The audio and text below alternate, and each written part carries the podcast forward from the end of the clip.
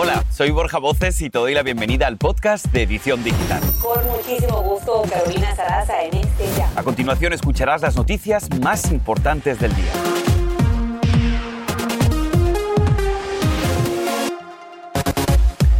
Triple amenaza. De costa a costa se reportan múltiples incidentes y al menos dos muertos por el mal tiempo. Estamos en vivo desde las zonas más afectadas y te contamos qué se puede esperar para los próximos días. Casi mil de los cuatro mil migrantes de la nueva caravana serían niños y hay casi un centenar de embarazadas, así como varios bebés. Estamos en vivo desde México viajando con este grupo rumbo al norte.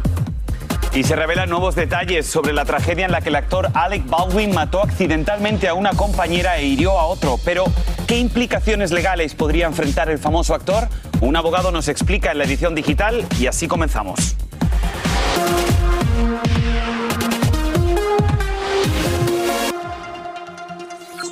Hola, ¿qué tal? Muy buenas tardes. Te saludamos con muchísimo gusto. Sacha Preto, quien estará acompañándonos toda la semana, y un servidor, yo soy Borja Voces. Gracias por estar con nosotros en este lunes, ya 24 de octubre. Bienvenidos a tu edición digital.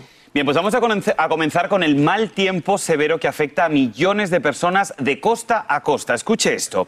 En el noreste, una tormenta traería copiosas lluvias, ráfagas e inundaciones. Y no solamente eso, en el noroeste hay al menos dos muertes. Ahí se registran deslaves, así también como apagones y ya se emiten órdenes de evacuación, Sacha. Claro que sí, en San Francisco fuertes vientos vuelcan dos camiones de carga en un puente. También en el norte de California, familias deben usar escobas para limpiar el agua de calles anegadas. En otros estados como Missouri y Kansas se registran tornados como embudos. Y ahora nos conectamos con Socorro Cruz con más detalles desde California. Socorro, cuéntanos. Hola chicos, ¿qué tal? ¿Cómo están? Muy buenas tardes. Le han llamado el ciclón bomba. ¿Por qué? Bueno, se espera que caiga tanta agua que podría extinguir los fuegos que por meses han estado ardiendo en el norte del estado. Ahora, nosotros nos encontramos en una zona aquí en el condado de Los Ángeles donde las autoridades pues han hecho una llamada de alerta ya que podrían registrarse aquí ríos de lodo y les voy a explicar por qué. Aquí hubo fuego, entonces el suelo no es capaz de absorber el líquido, ¿verdad? Y esto es lo que provoca que se formen esos ríos de lodo y los deslaves que muchas veces vienen acompañados de grandes piedras. Y es justamente lo que sucedió al norte del estado en la autopista 70 que quedó prácticamente cerrada la autopista por un deslave. Afortunadamente no se reportaron daños humanos, pérdidas humanas. Sin embargo, bueno, este ciclón sí ya cobró la vida de dos personas en el estado de Seattle. El ciclón ha estado pegando desde el sábado por la tarde, ayer todo el día. Washington, el estado de Washington, el estado de Seattle y el norte de California se han visto fuertemente impactados. En Santa Rosa, esto es al norte de, muy cerca de San Francisco, aquí en California, bueno, tuvieron que utilizar pequeñas embarcaciones para rescatar a la gente que quedó varada y, y se espera que esta fuerte tormenta continúe durante la tarde aquí en lo que es el sur de California. En el área de Santa Bárbara ya evacuaron a decenas de personas que viven en los cañones y la preocupación de las autoridades es la que les explicaba, que de los cañones y de las montañas caigan ríos y solamente hay una sola salida para las gentes, por ejemplo, que viven en los cañones. Este es el reporte que tenemos, vamos a estar muy pendientes. Vuelvo con ustedes al estudio y la recomendación mayor, manejar con mucha precaución. Así es, muy buena recomendación. Muchísimas gracias, Socorro. Pero para saber qué podemos esperar, vamos a pasar directamente con Albert Martínez, nuestro jefe de meteorología de Univisión. Albert, mucho trabajo. Eh, sí, semana larga. Como podéis ver detrás, hay tres sistemas que nos estarán afectando.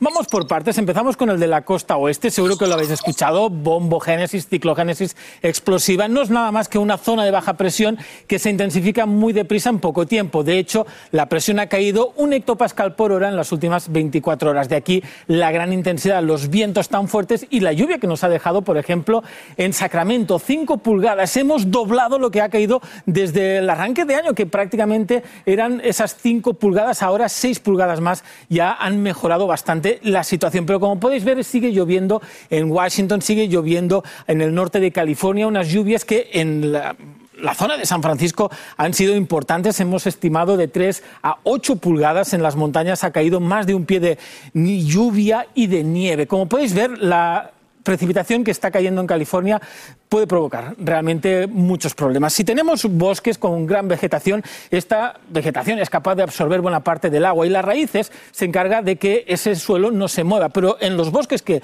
hemos visto como en los últimos meses se han ido quemando, ya no tenemos esa vegetación. ¿Y qué pasa? Pues que no hay raíces que puedan sostener ese suelo y ese puede moverse ladera abajo y, como podéis ver, inundar zonas em, bajo de las montañas. Así que es importantísimo estar eh, siguiendo de cerca la evolución de este sistema que, como podéis ver, en California nos puede dejar de una a tres pulgadas más de lluvia en las montañas hasta un no, o dos pies de nieve, son 18, 20 pulgadas. Y atención en la costa este, tenemos 13 millones en riesgo de tiempo severo en Virginia, West Virginia. Esta noche las tormentas en Nueva York, en Pensilvania van a ser fuertes, con mucha lluvia en el área triestatal que ya sufrió en su momento el impacto de Aida. Y ya lo veis, 8 pulgadas. Y luego el martes en la noche, el turno para Texas, Oklahoma y Kansas con granizo importante. Así que ya lo veis, una semana muy activa en cuanto al tiempo. Hay que estar muy pendiente, ¿verdad? Sí, sin duda alguna, en todo el país. Gracias, Albert. Y bien, vamos a lo siguiente, una noticia que es terrible. Tres menores de 7, 10 y 15 años son hallados junto a los restos de su hermano de nueve años en avanzado estado de descomposición en una casa en Houston, Texas. Al parecer, fueron abandonados por largo tiempo en un apartamento y vivían en condiciones deplorables. Al menos uno muestra señales de heridas. El trío ahora recibe atención médica y psicológica mientras autoridades tratan de ubicar a sus padres o a sus parientes más cercanos. Y precisamente también en Texas, dos niños muertos y al menos ocho personas heridas, entre ellas una bebé de apenas tres meses, es el saldo fatal de un accidente durante una carrera de autos. Esto en el aeropuerto del condado Kirby Kerr. El conductor de un auto perdió el control y se estrelló contra otros vehículos, impactando además al público. Entre los lesionados hay además otro niño de cuatro añitos. Y bien avanzan las investigaciones sobre la tragedia en el rodaje de la película de Alec Baldwin con nuevos detalles que complican a la producción. Es que al parecer la pistola que mató a la directora de fotografía Halina Hutchins e hirió a su director Joel Sousa había sido utilizada por miembros del equipo fuera del set para divertirse. Esto es lo que se sabe hasta el momento. Escuche, el arma de fogueo pudo haber sido confundida con un arma real cargada por error, ya que ambas se encontraban en el set, lo que por supuesto denota impericia y falta de control profesional por parte de la producción de esta película.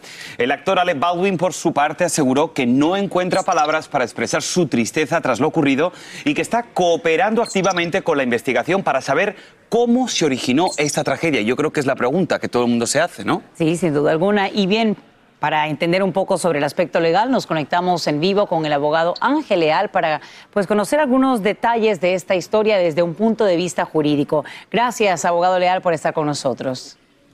Cómo no, encantado de saludarles. Buenas tardes. Bien, queremos saber, ¿hay alguna posibilidad de cargos penales contra Alec Baldwin o alguien de la producción de esta película Rust? Poco probable pero posible. De hecho, bajo el Código Penal de Nuevo México existe la causa de homicidio involuntario que si ocurre un homicidio aún durante un acto lícito, pero donde no se haya ejercido la debida cautela o circunspección, técnicamente se, le puede acusar de eso y es una felonía en cuarto grado, aunque generalmente los cargos penales requieren algún tipo de intencionalidad y aparentemente en este caso intencionalidad no existe. Ahora, abogado, está bajo investigación. Abogado, ¿en qué se basan? ¿Cuáles serían entonces las bases para poder plantear demandas en este caso? Es probablemente una demanda civil. Entonces lo que hay que demostrar es que hubo un acto de negligencia, de descuido, de irresponsabilidad, que una persona en, las mismas condiciones y circunstancias hubiera tomado otras medidas para evitar este tipo de tragedia. Pero es importante tratar de identificar la causa del de, eh, evento trágico. Y ahora bien, abogado, ¿qué podría pasar, por ejemplo, con Hannah Gutiérrez Reed, quien es la persona que estaba a cargo de estas pistolas de utilería en el set? Ya en entrevistas en el pasado, ella había dicho que, que sentía que contaba con poca experiencia para participar en este tipo de films. Eh, eh, desde un punto de vista legal, ¿cuál sería eh, lo que ella podría enfrentar? Bueno, definitivamente la demanda civil, aunque ella tuviera tuviera el escudo de, estar bajo su empleo, realmente esto tiene que ver más con los protagonistas, incluyéndola a ella, la producción específicamente, el señor Baldwin como productor y actor. Y también es importante recordar que hay una doctrina legal importante que es res ipsa loquitur, que el hecho habla por sí mismo. Si no llegaran a identificar la causa precisa de la negligencia que ocasiona la, la fatídica muerte, con el simple primero hecho que puedan demostrar que este tipo de incidentes no puede ocurrir sino por un acto de negligencia, que el instrumento siempre estuvo bajo la custodia de los demandados y que las los demandantes no tuvieron nada que ver con el hecho, es decir, no, no son responsables, pues se puede establecer la responsabilidad legal. Abogado Ángel Leal, gracias por acompañarnos en vivo desde Miami. Y vamos con lo siguiente. Atención padres, Moderna acaba de anunciar que su vacuna contra el COVID-19 es segura para niños entre 6 a 11 años tras obtener los resultados de ensayos en la segunda y tercera fase. Así lo da a conocer la farmacéutica justo cuando mañana la FDA debate si autoriza la vacuna de Pfizer en menores de 5 a 11 años. De aprobarla, la vacuna tendría un alcance a 28 millones de niños con una efectividad del 90,7% y sería distribuida tan pronto como en los primeros días de noviembre. Escuche esto, el gobernador de la Florida, Ron DeSantis, dijo que quiere aprobar una ley para bonificar a los oficiales de policía de otros estados con 5 mil dólares para que se muden a Florida, donde no tendrán que seguir los mandatos de vacunación. El gobernador volvió a reiterar su oposición a dicho mandato y en este mes multó a un condado con 3.570.000 dólares por violar esa prohibición estatal de los pasaportes de vacunas.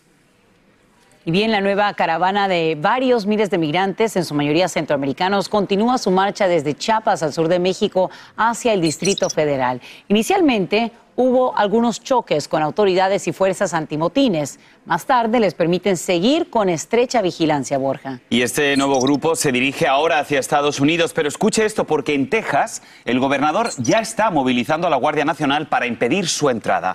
Vamos a ver qué está ocurriendo. Nos conectamos con Alejandro Madrigal hasta Chiapas, en México. Allí está con la caravana. Adelante, Alejandro. Gracias, Borja. Llevan cuatro horas caminando en un ya sol inclemente. Hay muchos niños, alrededor de mil, de acuerdo con los organizadores, que es Pueblos Sin Fronteras. Muchas familias vienen caminando esperanzados en poder llegar a la primera etapa, a la Ciudad de México. Solo 18 días les llevará a salir de Chiapas a este rumbo, a esta, a este paso que van. ¿Cómo te llamas? Eh, Selvin Ariel Duarte. Selvin, ¿con quién vienes y por qué decides salir de tu país? Eh, vengo con mi familia y, a unos amigos que también ahí van con nosotros. ¿Tu pequeña cuántos meses tiene y está aguantando el sol? Eh, tiene nueve meses, pero es varoncito. ¿Vale la pena caminar a estas temperaturas? Pues yo digo que sí, pero no sé todavía. ¿A dónde quieres llegar? Pues hasta donde lo lleve el camino este, no sé. ¿Y si hay Guardia Nacional enfrente, qué vas a hacer? No les sabría decir qué podría ser. Perfecto. Pues ya lo escucharon. En estos momentos la Guardia Nacional ya está tomando el control de esta carretera. Al parecer la orden es no permitirles que continúen hacia su siguiente poblado. Regreso con ustedes. Muy buenas tardes. Gracias Alejandro Madrigal por brindarnos pues esta cobertura en vivo del avance de la nueva caravana migrante hacia Estados Unidos. Así es, y vamos a hacer una corta pausa y al regresar hay nuevas reacciones al momento en el que la policía del Vaticano retira a un joven cubano la bandera de su país en la Plaza San Pedro. Aquí conocerás los detalles. Un activista en Los Ángeles brinda cámaras y elementos, elementos de defensa a vendedores ambulantes. Esto ante la ola creciente de robos y violencia. Él nos acompaña en vivo. Este es el podcast de Edición Digital, con noticias sobre política, inmigración, dinero, salud y mucho más. Hay polémica en redes y se multiplican las reacciones luego que el Vaticano impide que cubanos se expresen contra la dictadura de la isla durante la celebración del Ángelus en la Plaza de San Pedro. Guardias de seguridad rodean a un joven que lleva la bandera abierta sobre el pecho en forma pacífica y se la quitan. Cabe destacar que el Papa Francisco aceptó recibir a 50 representantes del exilio cubano, pero se les impuso no llevar banderas ni pancartas. Y cambiando de información, los llamados papeles de Facebook pueden ser la mayor crisis de la famosa red social. Por años la compañía ha enfrentado a denunciantes, tormentas de relaciones públicas, incluso investigaciones del Congreso. Pero escuche bien, porque ahora van a comenzar a publicarse una serie de artículos que son sin duda una dura crítica a la compañía. Andrea León nos acompaña para contarnos de qué se trata. Andrea, adelante. Así es, Borja. Facebook ya ha enfrentado otras crisis en el pasado, pero varios analistas coinciden en que esta sería la más grave en sus 17 años de historia. ¿Cómo comenzó todo? Fue con la denuncia de esta ex empleada de la empresa. Su nombre es Frances Hogan y como te informamos ya, ella renunció porque estaba en contra de algunas decisiones que tomaron los directivos. Al salir buscó asesoría legal, filtró documentos de la empresa a los medios y creó así esta tormenta. El pasado viernes, un grupo de 17 medios de noticias de Estados Unidos comenzó a publicar ya una serie de historias denominadas Los papeles de Facebook o Facebook Papers, basadas en los documentos filtrados. La cobertura incluye historias sobre cómo la plataforma es utilizada para sembrar discordia y violencia, los desafíos de Facebook para moderar el contenido en algunos países y cómo incluso traficantes de personas y cárteles de droga usan la red para cometer sus delitos. Los artículos destacan que Facebook está al tanto de todo esto y que, por ejemplo, abrieron una investigación interna sobre cómo el cártel mexicano Jalisco Nueva Generación usa la plataforma para publicar contenido violento y reclutar nuevos miembros. Facebook, por su parte, ha tratado de desacreditar a Hogan y ha dicho, sí, somos una empresa y obtenemos ganancias, pero la idea de que lo hagamos a expensas de la seguridad o el bienestar de las personas malinterpreta dónde están nuestros propios intereses comerciales esto pues tiene para el rato.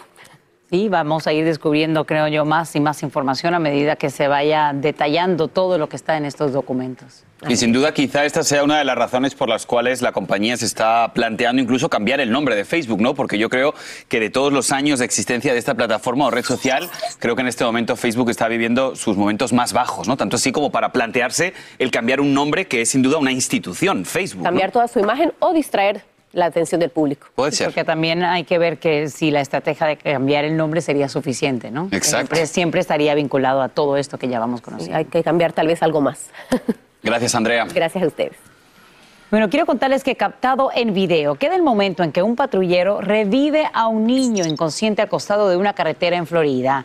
En estas imágenes vemos al uniformado bajar de la patrulla y brindarle los primeros auxilios hasta que el bebé vuelve a respirar. Por fortuna, su rápida acción le salva la vida. Y cambiando de tema, a ver, faltan solamente seis días para Halloween. Voy a hacer la pregunta a ustedes que están en casa. ¿Ya saben de qué se van a disfrazar? Bueno, pues aquí les vamos a decir cuáles son los disfraces más trending este año. Y bien, por supuesto, todos aquellos relacionados a la serie de Netflix Squid Game, que es una tendencia a nivel mundial, son los más buscados en plataformas como Amazon. Los otros disfraces que le siguen en popularidad son Harley Quinn, Gatúbela y El Guasón, que este año regresarán a las escalofriantes fiestas. Eh, ¿Coincide alguno con el tuyo y de tu familia? nosotros somos super G. Ah, para todas las audiencias, somos un Halloween no tan tenebroso. Exacto. ¿En tu caso? Yo la verdad que no me voy a, no me voy a disfrazar. Yo creo que es, es una tradición más como de, de tener niños en casa, ¿no? Ay, no, yo me disfrazo de. O bueno, sí, la verdad que sí, soy un poco aburrido, ¿no? no quería decirlo, dijiste Tienes toda la razón, soy un poco aburrido, Sacha. A mí me encanta disfrazarme. Yo creo que es una, una fecha para quizá transformarte en algo distinto, ¿no? Y ¿por qué no ser un poquito, sí, valiente? Uh. Tengo seis días para pensarlo. Pensemos, ¿en qué se puede disfrazar nuestro querido Borja? Sugerencias, sugerencias, por favor. Por cierto, te hacemos otra pregunta. ¿Cuánto estarías dispuesta a pagar por unas zapatillas de deporte? Bueno, te contamos cuánto pagan en la subasta de Sotheby's por estas de Michael Jordan. La cifra, uy, te dejará sorprendido. Increíble, ¿no? Y ahora regresamos con el podcast de Edición Digital con las principales noticias del día. Continuamos en la edición digital y ante el incremento de casos de robo y violencia contra vendedores ambulantes en Los Ángeles, un activista entrena a los hispanos para que se defiendan. Edin Enamorado es guatemalteco. Y él además está al frente de una campaña que entrega cámaras corporales, así también como elementos de defensa personal para que los vendedores ambulantes se sientan acompañados mientras trabajan. Pues bien, nos conectamos desde Los Ángeles en vivo y nos acompaña Edin Enamorado. Edin, gracias por estar con nosotros aquí en la edición digital. Cuéntanos brevemente, por favor, en qué consisten estos entrenamientos y también, otra duda, ¿cómo financias los elementos de defensa, ya sea el gas pimienta, las cámaras corporales? Buenos, buenos días, buenas tardes. Ah, yo comencé ah, sobre de mi bolsillo, ah, gastando de, de, mi propio dinero. He recibido donaciones y voy a comenzar a recibir donaciones otra vez porque sí sale un poco caro. yo a los vendedores ambulantes les doy cámaras portables, se las pueden poner en sus chalecos, también gas pimienta, clases para defensa, también apoyo emocional, uh, por ejemplo, si hay un ataque, nosotros vamos y hablamos con la persona, uh, los conectamos con muchos eventos para que ellos vengan y vendan y la gente los apoye. También con seguridad, que pueden ir con ellos, van con ellos y se aseguran que están seguros. Y ahora bien, Edin, cuéntanos un poco acerca de la reacción, ¿no? De todos estos vendedores ambulantes cuando te acercas a ellos, qué te han dicho sobre la ayuda que les brindas y cómo se sienten más seguros.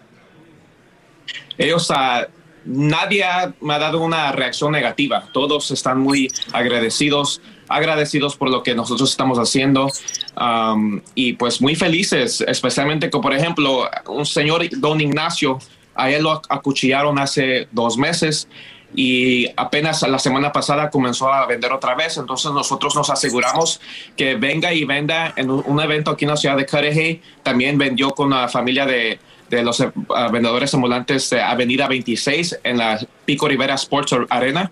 Entonces, él ha estado muy seguro y está muy feliz con todo el apoyo.